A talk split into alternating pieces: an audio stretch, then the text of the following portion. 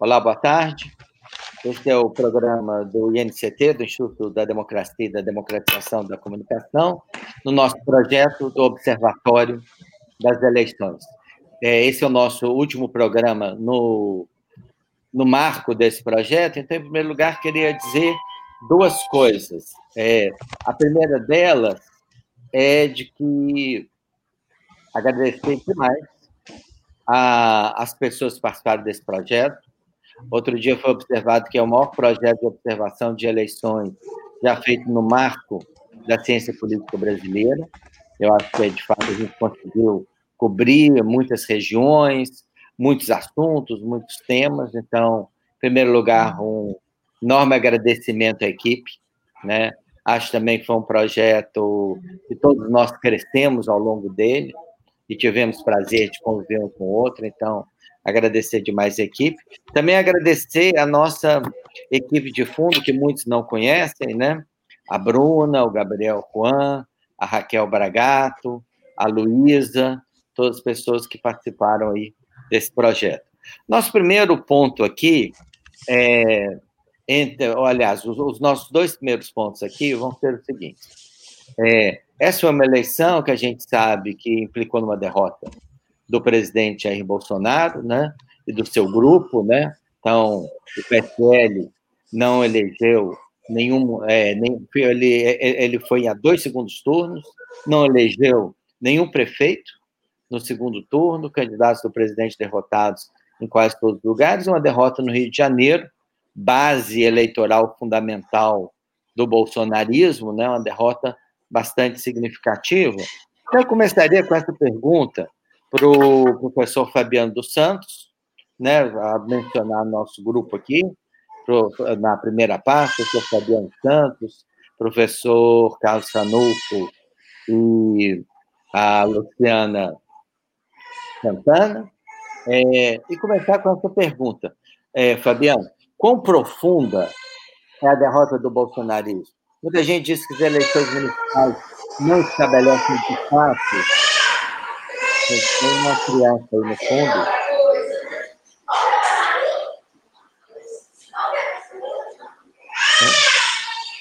É, tem, bom. Não é aqui. Ah, tá bom.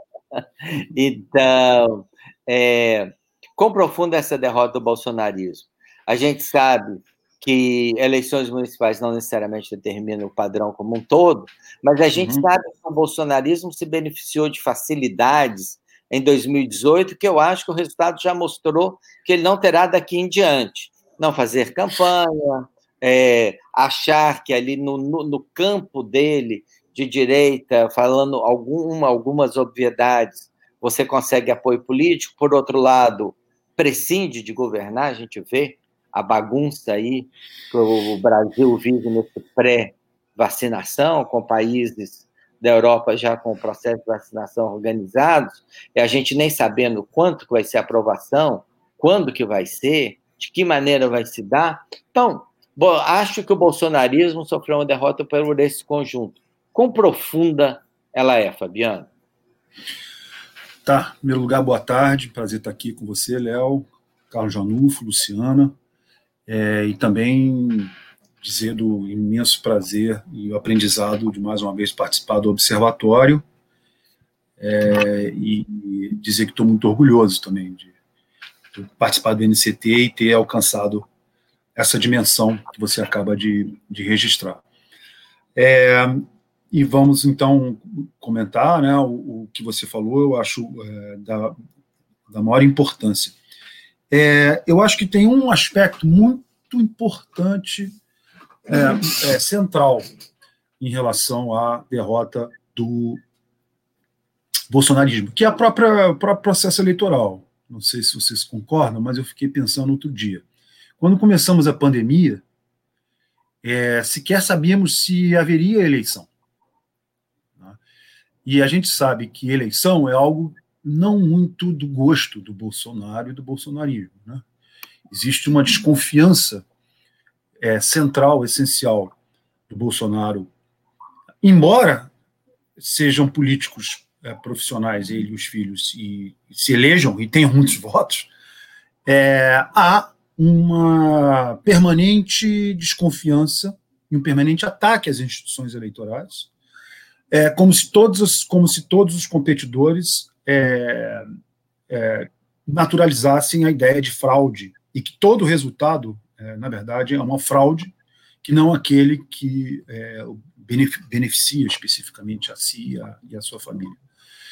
Ah, uma mesma, mesma filosofia anima, por exemplo, animou a campanha norte-americana por parte do Trump né, e parte dos republicanos. Né. E o que a gente viu foi uma eleição que se realizou, teve os seus resultados e ninguém contestou de uma maneira significativa. Né. Só ele, Bolsonaro, falou alguma coisa lá né, de, de fraude, que certamente deve haver fraude. Então, acho que um primeiro aspecto é esse. Nesse sentido, eu acho que o, pior, o, o, maior perdedor não foi o Bolsonaro, o maior perdedor foi o Aécio Neves, né, que logo na saída da pandemia propôs uma emenda constitucional né, suspendendo as eleições, adiando as eleições, colocando as eleições para 2022. Né? É uma mentalidade muito golpista, né, que pode propor uma história dessa. Né, e passou batido, tá certo? Quer dizer, a história passa o rodo é, a história brasileira e o seu dinamismo, com as eleições ocorrendo. É, eu acho isso um, um ponto fundamental. Né? As eleições ocorreram, o voto foi dado, os resultados proclamados, com alguma né, com algum problema ali no Barroso, né, porque né, é, esse é um, um, elemento que pode ser discutido, pode ser conversado também.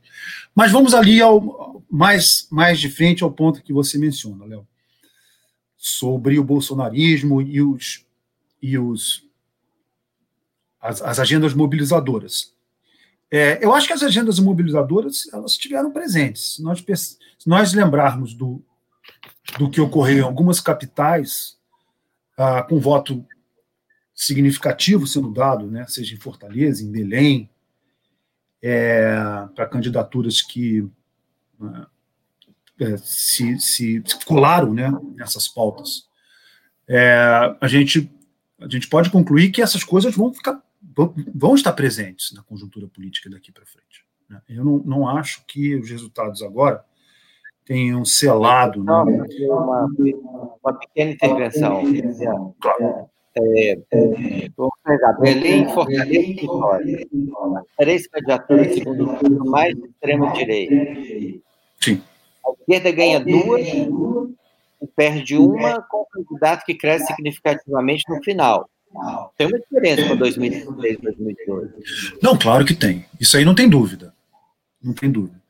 É, eu, vou, eu ia chegar lá. Assim, eu acho que essa, essa, essas pautas permanecem tá certo? Na agenda política brasileira. É, e, e, mesmo porque o presidente é o Bolsonaro. Né?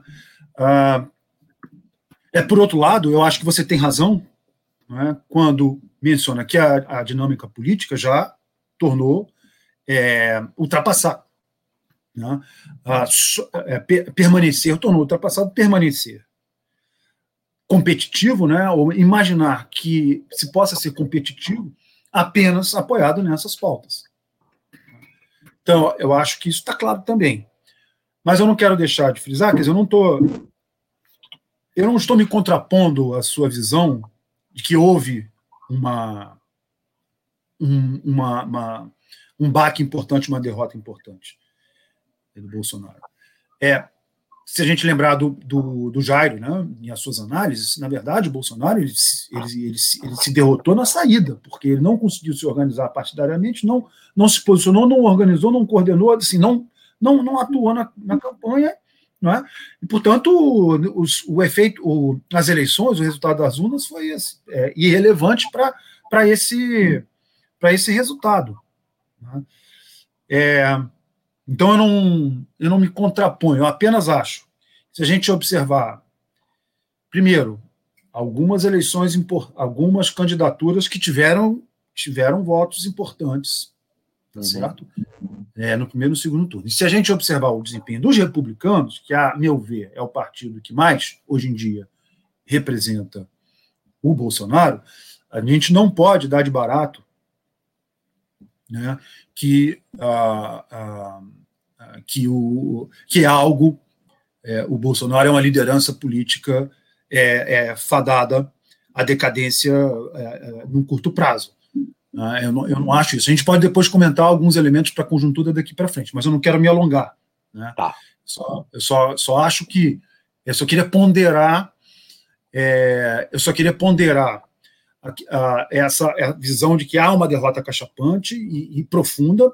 Eu acho que as agendas estão presentes, mas eu acho que, mais essencialmente, o, o fato da eleição como algo assim, é, inarredável e forte no processo é, sociopolítico brasileiro, eu acho que esse ele vai ter que lidar com isso em 2022.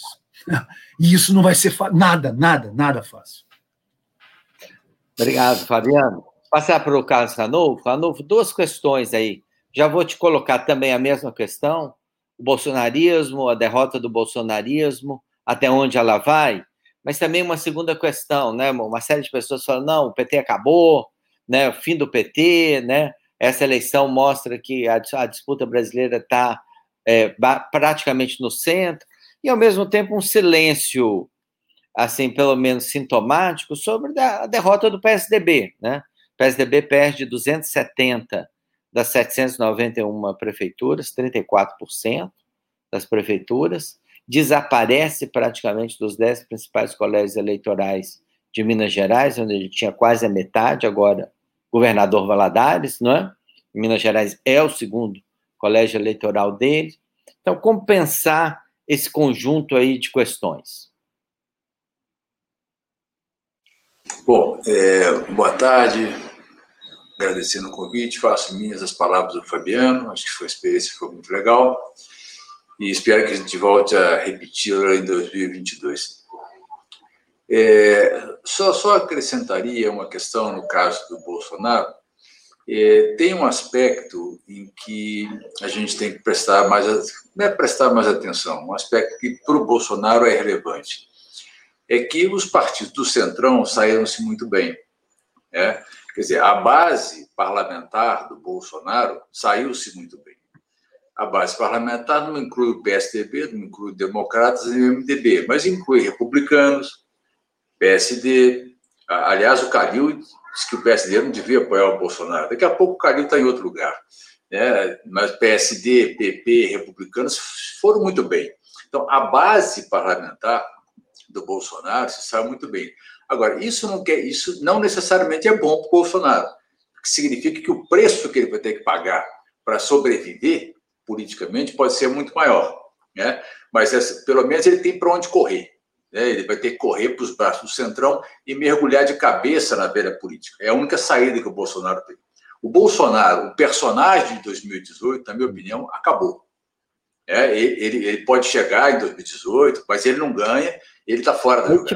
É, ou ele mergulha. Só uma coisa, então. Hein? Só te perguntando uma coisa. Porque eu tenho a impressão que o Bolsonaro é muito melhor como esse outsider que detona tudo no campo da religião, é, no campo da moral, do que como esse cara do centrão, do fisiologismo. É um problema essa mudança ou você acha que ela é mais tranquila? Não, é claro que é um problema. Mas acontece o seguinte: o, Bolsonaro, é, é, ou, ele, ou ele vai para a política, e aí é a velha política, ou ele não tem saída. Imagina que daqui a dois anos é, não aconteceu nada, o governo dele foi um fracasso, e ele vai dizer que a culpa foi do PT. Quem é que vai acreditar numa bobagem dessa? Né? ou que a culpa foi do comunismo. Não, não tem sentido. Ele, ele, ele, ele tem que dar um rumo para o governo. O único rumo que ele pode dar para o governo é construir uma base no Congresso, e essa base é o Centrão. Agora, o Centrão é cheio de gente pragmática. Né? Se o Bolsonaro estiver naufragando, eles vão abandonar o Bolsonaro. Né? Vamos lembrar, eles, esses caras estavam com Dilma até a véspera do impeachment. Eles abandonam sem, sem choro, vão embora, não tem problema nenhum. Mas, de qualquer maneira, esse é, o, o, o Bolsonaro tem onde se ancorar, por enquanto, no bom desempenho eleitoral dos partidos do Centrão. Com relação ao PT, eu acho que são duas coisas diferentes. Eu acho que a derrota do PT é indiscutível. É, derrota em que sentido? Em que sentido que havia uma estratégia de lançar o máximo de candidatos possível para dar um upgrade no número de prefeituras. A, a ideia de que o PT haveria chegado ao fundo do poço em 2018 e agora subiria. Isso não aconteceu. Né? Quer dizer, a estratégia foi errada, totalmente errada. Então, ela, você, você entra numa eleição com uma estratégia e perde, perdeu. Né? Agora, mesmo com essa estratégia errada, eu acho que a, a, o PT, quem, quem começa a dizer que o PT está deslocado da cena, ou que deixou de ser o partido mais relevante da esquerda brasileira, ou está mal informado ou está enviesado. Né? O PT ele continua sendo um partido-chave, e se você olhar para os dados, é, eu gosto, eu estava comentando com você, Léo, antes da gente entrar. Em 2016, o PT teve o pior resultado da sua história nas eleições municipais. Dois anos depois, o Haddad teve 18 milhões de votos a mais que o Ciro Gomes. Dois anos depois do desastre de 2016, foram 18 milhões a mais de votos. Então, não desprezaria o PT. Né? A militância, a nacionalização. O PT teve em 15 segundo turno e foi o único partido de esquerda que teve segundo turno em todas as regiões, de norte a sul. Né? E se você fizer uma média da votação do PT no segundo turno, foi 45%. Quer dizer, o PT foi ombro a ombro, ele competiu. O PT não tomou surra em lugar nenhum. Apenas duas cidades, em Anápolis e Caxias do Sul, o PT ficou um pouco abaixo de 40%. Então, ganha, perder o jogo, é da democracia, como o Fabiano disse. Você vai para cima, o PT não conseguiu ganhar todas. Né? Agora, então, concluindo, o PT de 2016 para cá, ele recuperou parte da sua competitividade, principalmente nos grandes centros. E isso aí é, não vê quem não quer. Tá. É, Ranolfo, obrigado. A gente está. Vou dar as boas-vindas aqui. Olha só, Maradona 10. Ah, puta merda. Boas-vindas aí ao Oswaldo Canal, né? É, isso tudo é por causa boa, do, boas, do gol lá do Tebito ontem. Boa, boa tarde, Oswaldo. É, só um minuto, a gente já está aqui na discussão, mas vou passar primeiro para a Luciana. Luciana, duas questões da região Nordeste me chamam a atenção e eu queria é, te perguntar. Primeiro, né, o PDT é de fato vencedor ou não é? Né? é Proclamou-se muito rapidamente, eu li né, Folha de São Paulo, até mesmo o UOL, é, na segunda-feira a vitória do PDT, mas o PDT caiu em número de votos, caiu em número de prefeituras. Não sei se você tem dados aí para mostrar isso um pouco mais em relação à região Nordeste. E, em segundo lugar, essa disputa do Recife, né? Eu acho que, na verdade, foi o grande evento das eleições na região Nordeste. É, o PSB sai bem, mas sai frágil pelo candidato, pelo tamanho do desafio que ele sofreu. É, então, esses dois partidos, que são de esquerda, mas têm uma base completamente regional, como que eles saem da eleição? O que pensar para 2022? Bom, Léo, primeiro queria agradecer, né, faço também as palavras aí do Fabito, do, do Ranulfo, né, sobre a participação no observatório. Para mim foi uma experiência muito interessante, né, eu aprendi também muito, né, acompanhando aí outros é, estados aqui no Nordeste. A gente às vezes olha para o Nordeste e acha que é, é, um bloco né, com características até partidárias muito semelhantes. Né, e quando a gente vai acompanhar né? Cada estado a gente vai ver né, influência aí, né, de características locais, né, talvez muito do que o Olavo Brasil falava, né, os subsistemas aí operam de forma bastante incisiva, né. Então, o que, que, que eu poderia te dizer, né, em relação ao Nordeste? Né, que é, no início da eleição, antes, né, a gente sempre discutia muito se é, Bolsonaro teria algum tipo de peso na eleição, justamente por causa das investidas que ele começou né, a fazer na região, ali bem no início, e por causa também do processo de execução do auxílio emergencial, o que favoreceu aí a melhoria da popularidade dele na região. Né? Então, em relação ao Bolsonaro, né? Isso não, né, não se concretizou, né? Mas eu diria, né, que a pauta bolsonarista ela esteve presente na campanha, né? Os temas conservadores, né, o antipetismo, né, o, o, o, voto conservador, muito ligado aos temas aí que, que, né, que Bolsonaro defendeu na campanha de 2018, entraram forte, especialmente no segundo turno. Né? Inclusive, por isso a gente teve é, alguns, é, algumas disputas muito acirradas aqui no Nordeste. Né? Recife, é, Fortaleza, a gente também teve alguma medida Teresina entrando também ali, né, mesmo não tendo uma, candidatura ali do, é, de esquerda, efetivamente, né, é, mas sim, né, isso entrou e isso foi definitivo lá no caso de Recife, né. Todas as pesquisas ali né, tiveram dificuldade de, de, de né, identificar esse sentimento mesmo né? Tanto que no dia, um dia antes da, das eleições, quatro institutos de pesquisa apontavam 50% aí para cada um dos candidatos, sendo que a diferença foi de 6%.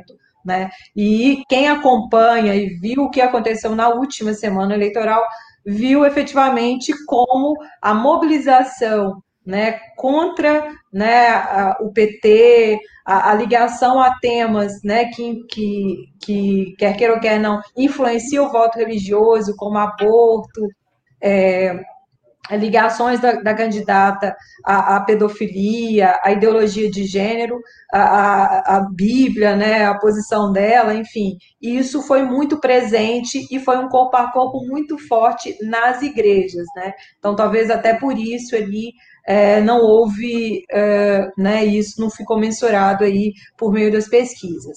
Eu é, fiz o levantamento, sim, do peso dos partidos na região, né, eu diria que na região Nordeste, o partido que mais se fortaleceu nessa eleição foi o PP, né, é o partido que sai com maior capital é, político, considerando aí prefeituras e também Câmara Municipal, né, nos cargos. Em segundo lugar, o MDB, mas é um partido que também, como assim como no Brasil, reduziu sua força política, era o partido mais com maior densidade política no Nordeste, então ele perde bastante, né? Em terceiro lugar vem o PSD, né, do Kassab, né? Então as estratégias dele também né, foram bastante eficientes, especialmente em cidades de pequeno porte. E PDT e PSB exatamente ocupam ali a quarta posição.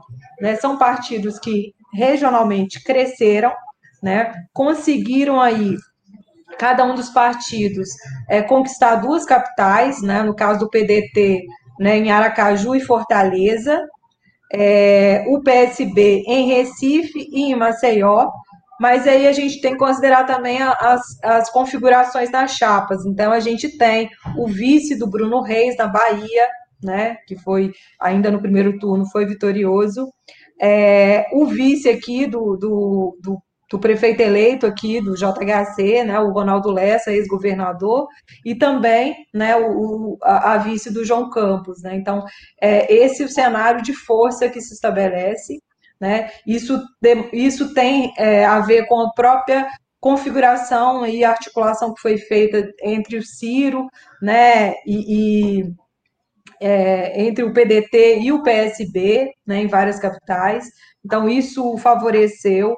No caso de Recife, eu diria que mais do que essa articulação foi justamente o peso tanto da máquina na prefeitura quanto também no estado e todas o investimento já que há também é, articulações internas aí em prol da disputa do governo 2022. Então isso teve um peso também relevante. O PSB né, colocou toda a equipe na rua mesmo para conquistar votos e fazer um diferencial aí, enfim, a, a, além de toda a campanha, como eu mencionei, né, antipetismo, voto conservador.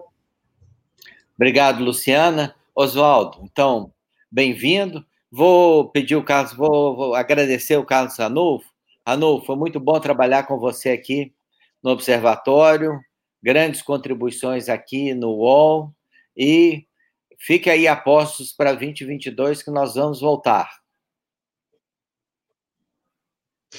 Ok, então o convite está feito. Daqui a dois anos a gente a gente acaba de matar esse negócio de bolsonarismo com, com tranquilidade. Obrigado. Tchau. Então, Oswaldo, São Paulo, né? Sempre uhum. um estado complexo, com a política complexa. Eu, eu aqui abri o programa dizendo o seguinte: né, não se menciona, mas o PSDB sofreu é, derrotas importantes nessa eleição. Perdeu é, muitas prefeituras, né? PSDB, né? Perdeu um terço das suas prefeituras. No segundo turno, perdeu em 10 cidades, das 35 que ele disputou. Perdeu eleitorado, né? Mais de 10 milhões de votos. É, então, te, a primeira pergunta é como fica São Paulo e como ficam as pretensões presidenciais do Dória? Bom, obrigado, Léo, pelo convite. Queria também começar agradecendo pelo, pela, pelo convite para fazer parte do projeto do Observatório das Eleições. Acho que foi um projeto muito, muito relevante, muito interessante, um processo, para além de tudo, muito divertido, né? É, com colegas uh, que, que, entendem muito do assunto e que pesquisam e que há muitos anos trabalham com, com eleições, com partidos políticos, com sistemas partidários e, e todos muito muito generosos e muito bem humorados geralmente, né? Então é, foi realmente para mim foi um prazer imenso fazer parte da equipe. Uh, eu acho que bom São Paulo uh, mais do que nunca, se transformou no, no grande bastião do PSDB. Né? É, o resultado do PSDB só não foi pior do ponto de vista de número de prefeituras, né, e, e mesmo de, de, cidades de porte maior, é graças a São Paulo. Né, é, o que garante ao, ao partido um, um protagonismo ainda uh, nas eleições de 2022. Eu, eu, acredito isso, quer dizer, você não, não vai ter uma alternativa é, moderada, digamos assim, de centro, né, é, que não passe pelo, pelo PSDB. O PSDB, PSDB, vai ter que ser ouvido, vai ter que vai entrar na negociação, né? É, acho que manter a capital né, foi muito importante para o PSDB, foi muito importante para o projeto político do, do atual governador, João Dória, né, é, que pode ter mais uma vitória bastante relevante nos próximos meses, se ele conseguir de fato uh, produzir e distribuir a vacina antes do governo federal, né, a, Coronavac, então, é, eu acho que São Paulo acabou sendo aí o lugar. É, São Paulo e Minas eram, acho que esses dois pontos, né? E vocês colocaram muito bem que Minas isso não, não acontece mais. Mas em São Paulo o PSDB continua, continua muito bem posicionado e continua forte. Uh, agora, a ver, né, eu acho que a decisão do Dória vai, vai depender um pouco do, da, do nível de popularidade do Bolsonaro, se vai haver alguma recuperação econômica nos próximos dois anos, eu acho que a decisão dele vai depender um pouco disso, porque ele pode ainda é, ser reeleito. Né? Então, talvez para ele seja mais interessante esperar mais quatro anos do que se aventurar a, a eventualmente não ir a um segundo turno, né, se o Bolsonaro estiver numa, numa situação um pouco melhor. A gente pode pensar é. que você vai ter um candidato é, mais à direita e mais à esquerda, indo ao segundo turno. Né, esse candidato pode ser o Bolsonaro de um lado, pode ser um candidato centro-esquerda ou esquerda, enfim, do outro lado, e o Dória perde mais quatro anos de governo. Uh, e o eleitorado interior de São Paulo é muito conservador. Né? O Dória tem grandes chances de ser reeleito governador. Tá? Fala, Léo. Tá, não, só perguntar assim, dados gerais de São Paulo, que você poderia apresentar aqui, já que a gente não viu dados sobre performance do PSDB em São Paulo, tipo assim, derrotado PT, PSDB, e aí você vê, o PT, a princípio, assim, perdeu um certo número de prefeituras, mas ganhou eleitorado, ganhou segundo turno, foi competitivo, como foi colocado aqui, e o PSDB a gente não viu muitos dados. Alguns dados você poderia falar assim de, de... aí não. você tá parecendo você tá parecendo o Galvão Bueno pedindo informação no ar assim que a pessoa não preparou né é, e, é... e, a gente tem que lembrar só, é, mas só eu posso fazer um, um apanhado geral é... fala Lu desculpa é, e eu lembrar que em Teresina, depois de sete mandatos, o PSDB perdeu a capital né, né, do Piauí. Teresina, Manaus, Belém, uhum. né? E acho que mais uma capital. É, então, assim, são capitais Mas ainda assim, né?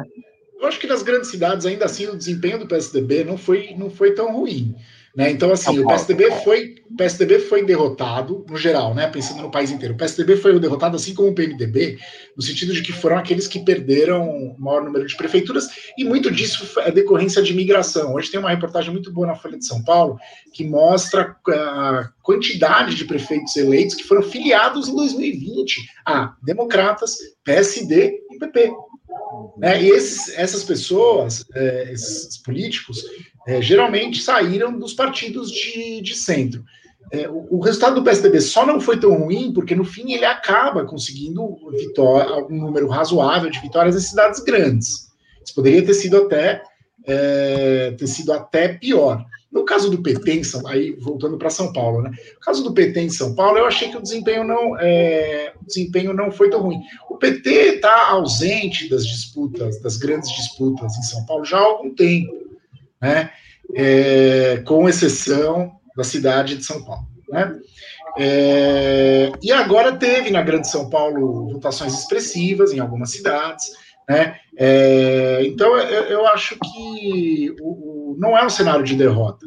Né? É, é, muito engraçado isso. Hoje tem um, também um artigo da jornalista Thais Oyama na Folha de São Paulo, em que ela diz que o PT levou a pior surra eleitoral de sua vida. Eu, não sei onde as pessoas tiram isso. A pior surra foi de 2016. Ali foi surra. Né? Porque caiu enormemente o número de municípios, não elegeram, elegeu uma capital, né, uma cidade grande, que foi Rio Branco. Né? Em 2020, é uma derrota dentro da expectativa do partido, que queria crescer mais, mas o padrão ficou mais ou menos o mesmo e o PT teve mais votos, teve um total maior de votos uh, em 2020 especialmente nos grandes municípios, né? Os dados que o Jairo colocou, inclusive, no, no, no, nosso no blog do Observatório, do que em 2016. E isso poderia ter sido maior, só não foi maior porque o PT fez uma opção por não lançar um candidato competitivo na capital de São Paulo. Uhum. Tá bom, Oswaldo, obrigado. E nós vamos chamar aqui é, mais pessoas da equipe do Observatório, a Flávia, a Helena, é, a Marjorie, o Fábio, não, não, sei se ele vai estar presente conosco, não. Então, é, bom, primeiro, gente, agradecer a todo mundo. Eu acho que esse, o, o Jairo Nicolau mencionou, esse foi o maior projeto de acompanhamento eleitoral da história da ciência política brasileira, né? E assim, estou muito feliz, muito orgulhoso e principalmente agradecido a todos vocês por terem participado dele sabe? Então, primeiro começo com esse agradecimento. É, vou começar com o, o Rafael Iores, professor da Universidade de Denver, que sempre nos acompanha aqui. Ele coloca uma questão que é tá, uh, que, que é parte de quase todas as discussões que circulam hoje, né? Como a esquerda saiu, frente de esquerda, o, o Ciro Gomes ele sai autodeclarado vencedor, já declara quem são os perdedores e começa a atacá-los, né? Então, que pensar sobre a possibilidade de frente esquerda? Eu vou começar com a Flávia e depois vou pedir o Fabiano também para fazer um comentário sobre isso. Em seguida, nós vamos entrar com uma questão que eu gostaria de perguntar a Helena e a Marjorie. A volta das fake news e como é, criar normatividade eleitoral, é, normatividade jurídica sobre isso. Flávia, boa tarde. Boa Obrigado tarde, por Léo. Boa tarde, colegas. Prazer estar com vocês. Muito bom sempre esse diálogo no observatório.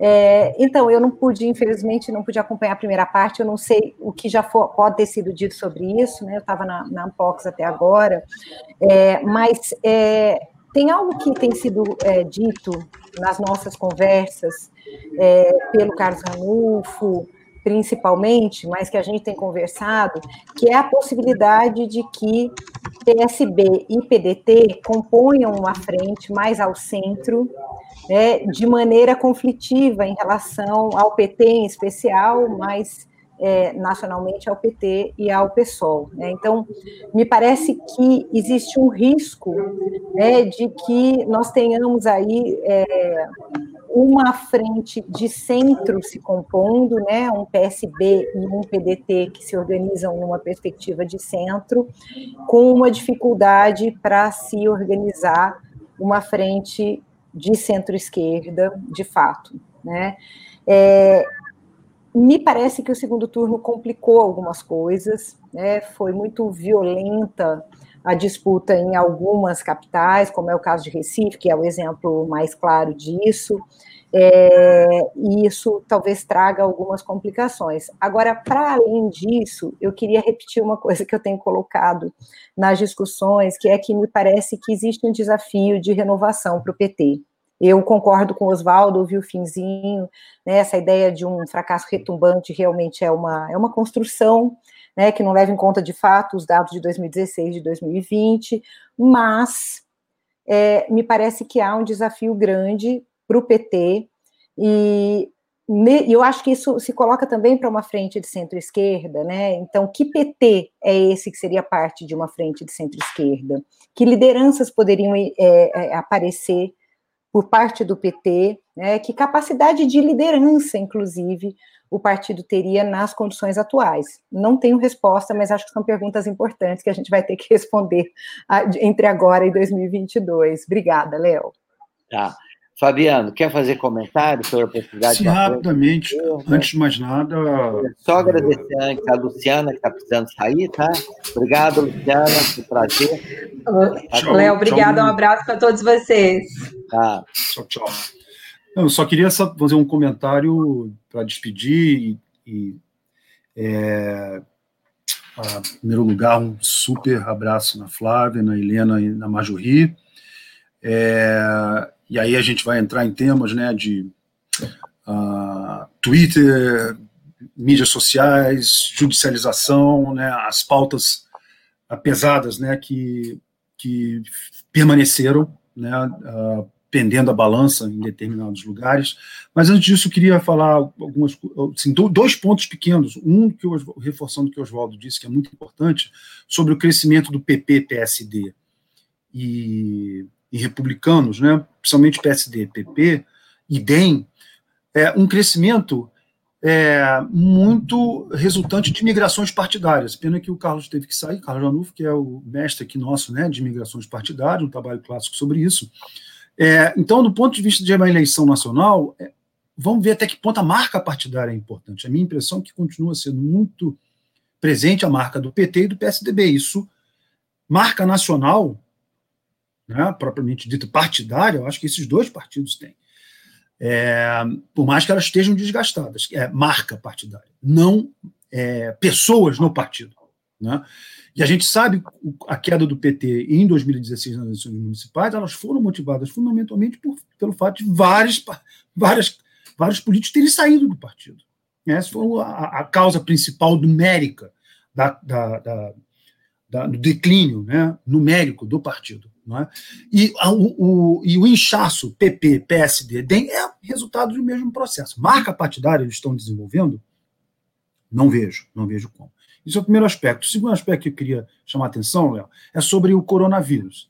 E o pouco impacto que eu vi é exercer a crise sanitária no, no, na eleição, que seria, para mim, um experimento fundamental para entender como Bolsonaro vai é, é, seguir daqui para frente. Então, a minha impressão é que é, o que vai dar o, o tom é a economia, não exatamente a crise sanitária, entendeu? a, minha expectativa, assim, se a gente pensar no Calil, em Belo Horizonte, talvez seja uma exceção, isso que eu quero dizer. É, acho que a gente teria que ter testes mais robustos para saber até que ponto o eixo saúde, a crise sanitária, afetou a decisão eleitoral, porque por aí a gente pode prever mais proximamente ou esperar é, efeitos aqueles que você me perguntou no início, né, da profundidade da derrota do Bolsonaro. Se eu tivesse mais evidências agora sobre esse efeito na, na, na, em derrotas importantes de candidatos ligados ao Bolsonaro, eu teria mais segurança sobre esse aspecto.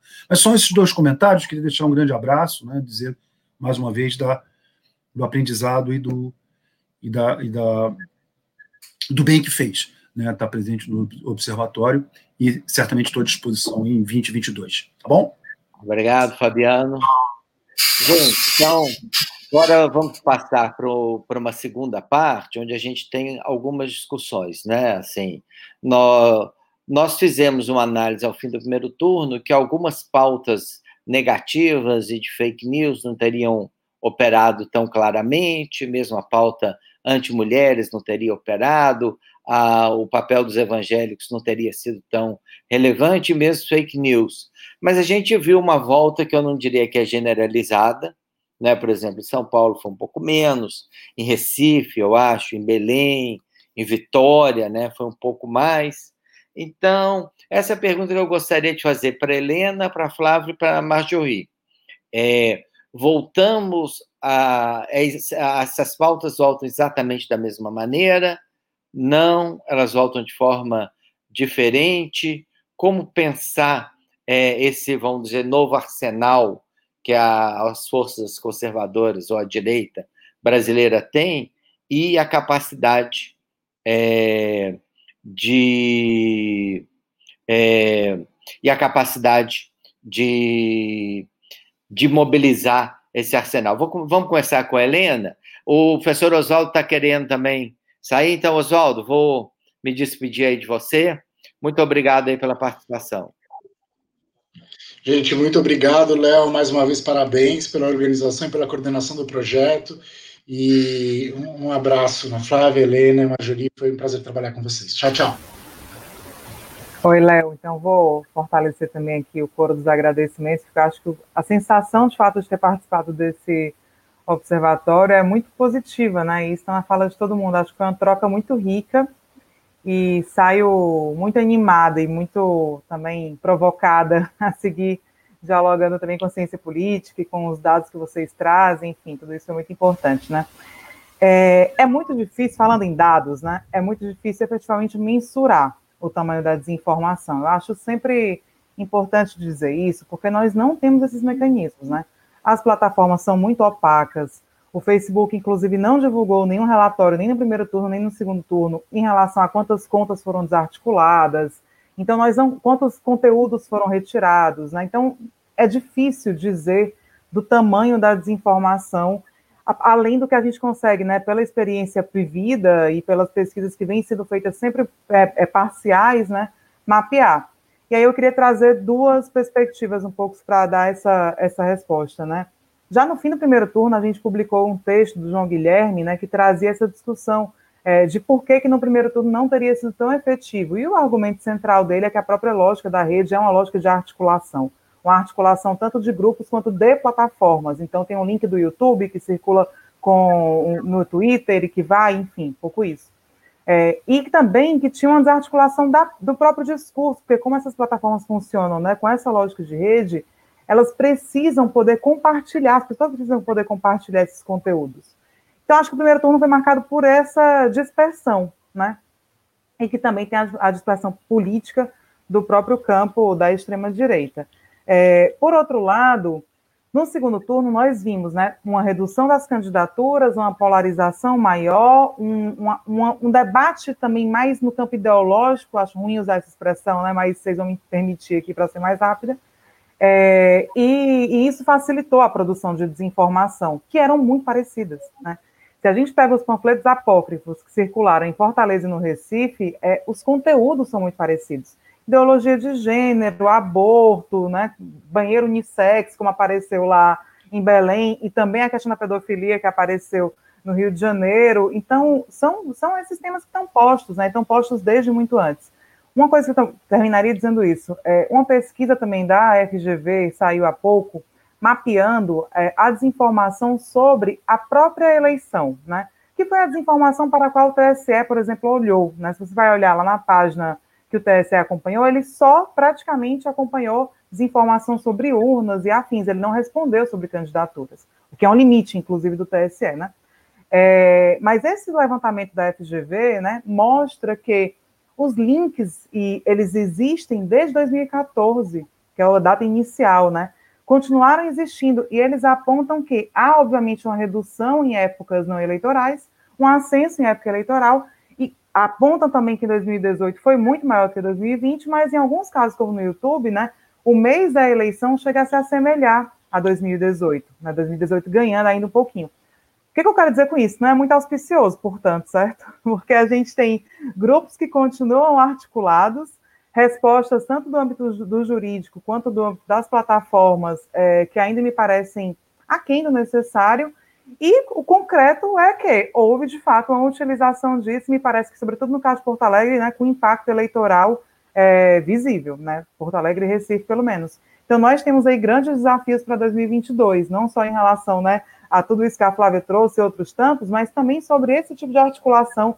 porque é muito provável que seja mais fácil operar a desinformação nesse esquema né, de polarização, de poucas candidaturas e com o debate nacionalizado. Eu acho que foi isso que nós aprendemos olhando essa, essa eleição de 2020.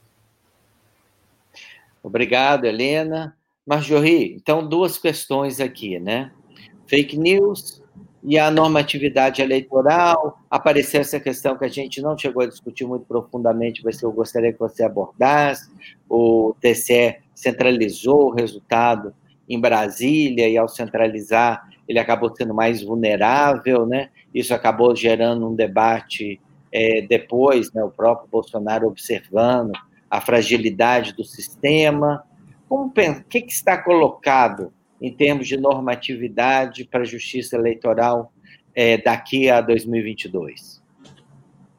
Boa tarde, Léo. Boa tarde, Flávia, Helena. Prazer de novo encontrar com vocês, ainda que virtualmente aqui. E, enfim, e só, só engrosso o coro aí dos agradecimentos em relação à possibilidade de participar desse projeto, integrar essa equipe, mais uma vez, junto com você, Léo, à frente sempre de trabalhos que são muito gratificantes. É, bom, Léo, assim, eu vou, eu vou partir dessa questão particularmente essa questão que diz respeito a essa inovação que o TSE fez esse ano, né, em relação à divulgação dos, dos votos e que acabou gerando um custo grande, né, para e, e, pessoal para o, o, o, ministro para o ministro Barroso, né, porque foi apropriado aí por alguns dos seguidores do Bolsonaro para é, é, revitalizar, digamos assim, uma estratégia de deslegitimação das instituições democráticas que já vem ao longo do, desse governo do, do Jair Bolsonaro se apresentando como uma tendência, né? É, mas o fato é que, assim, e, não obstante, não parece que foi, que foi o mais acertado, né? Até então, os TRS costumavam fazer a divulgação de forma autônoma, o TSE resolveu centralizar, houve alguns problemas de ordem técnica, né? O Barroso acabou dando uma explicação tanto quanto apressada, disse que era um problema no supercomputador do TSE, posteriormente, né, se é, veio à tona, né, o fato de que eventualmente haveria sido, o sistema não haveria sido testado como deveria, enfim, mas o fato é que, que é, diferentemente do que se tentou fazer né, do ponto de vista da narrativa política em relação a isso, assim, nesse aspecto, a justiça eleitoral opera muito bem no Brasil, sabe, Léo? A gente teve a opção, acho que no texto de encerramento para o Observatório das Eleições, aí o Fábio Cash, com o sugestivo título de Se Faça Justiça, Justiça Eleitoral, a gente parte justamente desse ponto, né? Assim, é possível que se façam muitas críticas, muitas críticas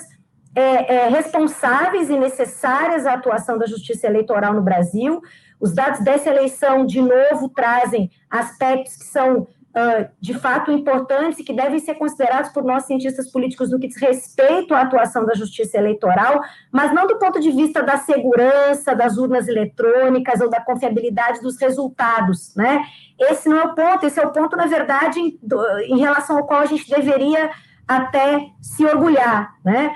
Mas o fato é que a gente tem um, um modelo de governança eleitoral né, que faz com que a justiça eleitoral, e, e, principalmente aí o, o TSE centralizando isso, mas que a justiça eleitoral ela acumule funções que são é, normativas ou regulativas, é, e essa é uma questão talvez importante, né? A cada eleição o TSE emite nova resolução com fundamentais regras de organização das eleições, e isso muda a dinâmica da disputa, isso gera instabilidade, né?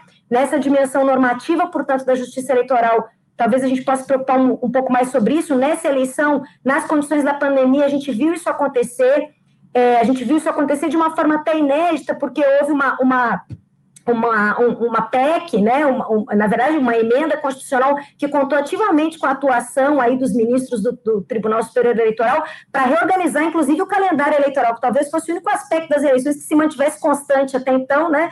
A gente viu até isso ser alterado, e é claro que isso trouxe uma série de consequências para a dinâmica, e houve aí ativamente a participação da Justiça Eleitoral nesse, nesse processo. Né?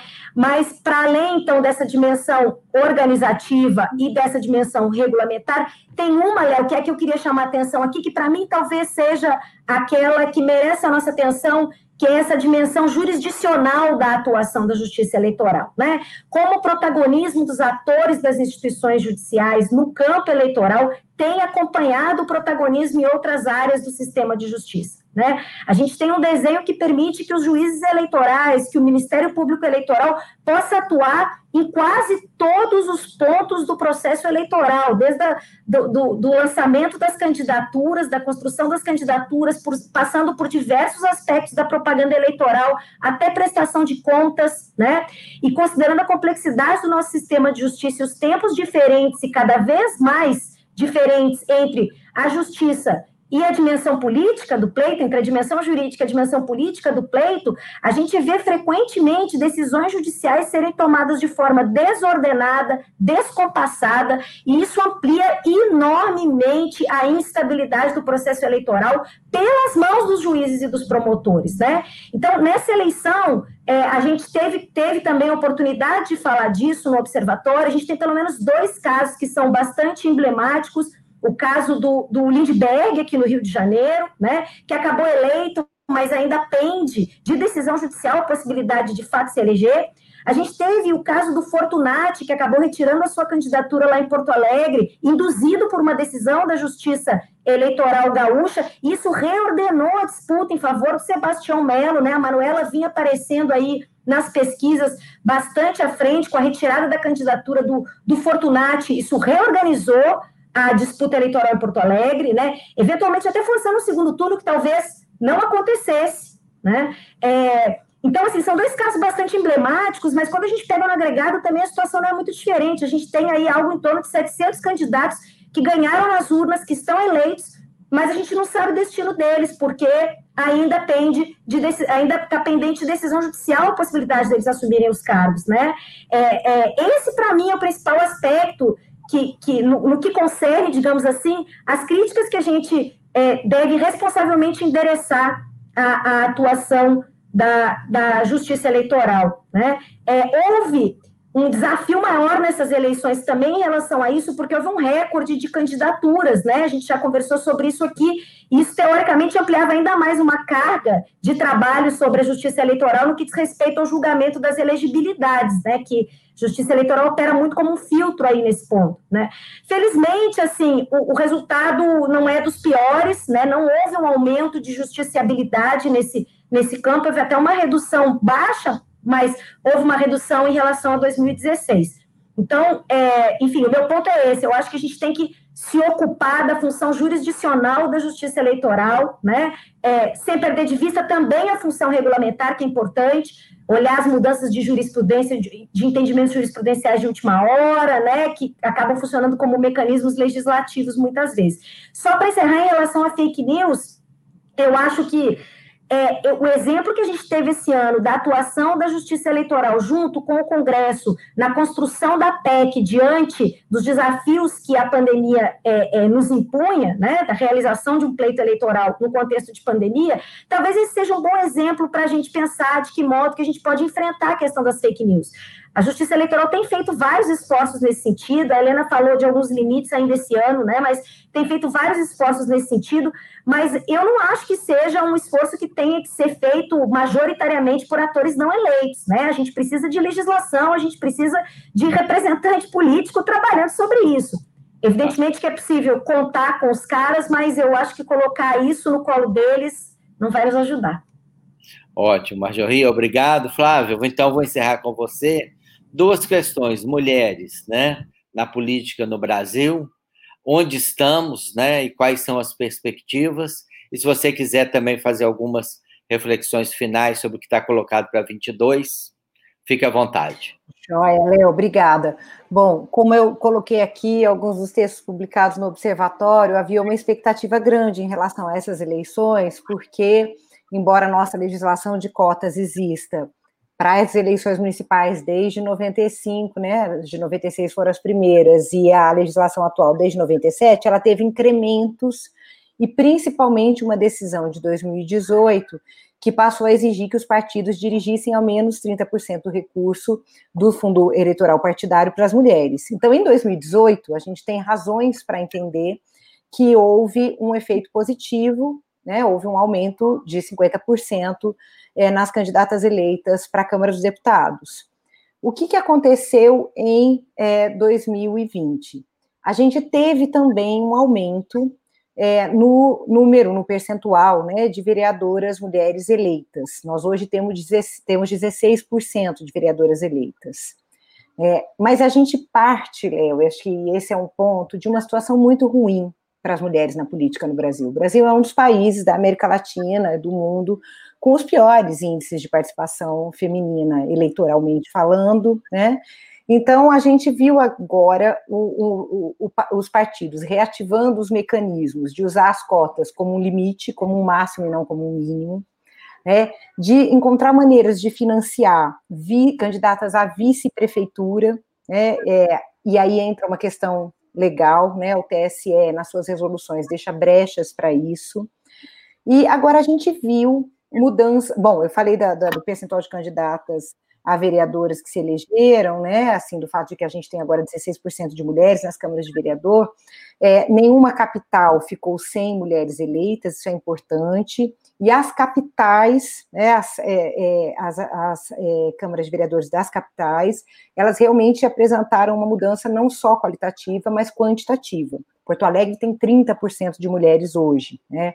A gente tem, de fato, um percentual que se ampliou bastante. Tem nove capitais com mais de 20% de mulheres eleitas. Para o Brasil, isso é uma novidade. E acho que daí vem ventos que sopram em direção a 2022. Ainda que exista a resistência dos partidos, e ela se mostra, sobretudo, no caso das prefeituras, né, elegemos muito poucas mulheres para prefeitas e só uma mulher para prefeita de capital. Palmas. Né? É muito pouco, é muito ruim. Né? Mas das capitais sopra um vento diferente, quantitativa e qualitativamente, e com isso daí eu vou terminar. A gente tem mulheres mais jovens e a gente tem mulheres chegando a esses cargos a partir de articulações que mostram que movimentos sociais, coletivos, antirracistas, feministas, têm sim buscado espaço nos partidos políticos. Né? Os resultados dessas eleições mostram que têm sido efetivos em alguns casos, né? E eu não estou falando só das candidaturas coletivas, não, eu estou falando da conexão entre determinadas formas de atuação política e a política eleitoral partidária. Estou dizendo isso porque quem estuda gênero e política no Brasil faz algum tempo que dizia assim: como é que vai ser? Que dia vai ser esse em que esses coletivos vão bater na porta dos partidos? Como é que vai ser essa pressão por participar da política eleitoral? Isso está acontecendo já, né? Então, tem brechas eleitorais para resol é, resolver para 2022.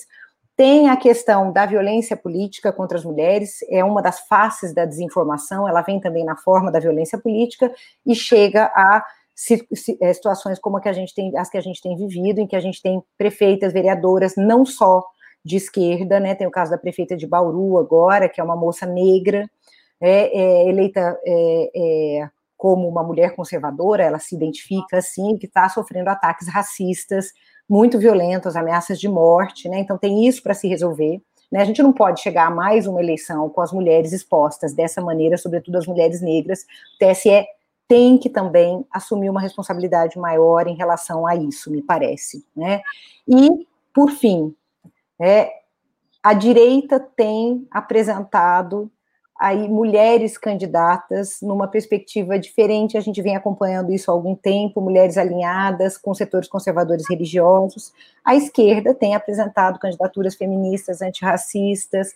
Eu acho que tem uma polarização aí nas candidaturas femininas que vai se manter para 2022 e acho que a esquerda tem que ficar atenta. São candidaturas que podem ter muito efeito. Não é à toa que nas câmaras de vereadores das capitais a gente teve mulheres eleitas com votação muito significativa, mulheres negras, mulheres trans. Então, está na hora de parar de dizer que isso é política identitária, ouvir o que essas mulheres têm para dizer, né? E entender que essas candidaturas podem ser muito efetivas, né? mesmo aquelas que estão vindo de baixo, sem muito apoio dos partidos políticos. É isso, gente. Queria agradecer mais uma vez, Léo, já que tocou a palavra. Foi realmente muito bacana. Eu gostei demais. É, eu estava brincando aqui em casa que essas foram as minhas melhores eleições municipais, não pelos resultados, mas por fazer parte do observatório. Então, queria agradecer a vocês mais uma vez. Aprendi muito, foi muito bacana. Gente, então chegamos ao final e estou aqui muito feliz de estar cercado com as nossas pesquisadoras do observatório na parte final. Vocês foram muito importantes, né? todo mundo foi muito importante. Mencionar aqui também o Fábio Kersh, e o professor Jairo Nicolau. Os dois também deram grandes contribuições para a equipe. Infelizmente não estiveram conosco hoje, mas estiveram presentes a maior parte do tempo. Muito obrigado a todos e os programas do INCT voltarão no ano que vem. Obrigada, até mais. Tchau.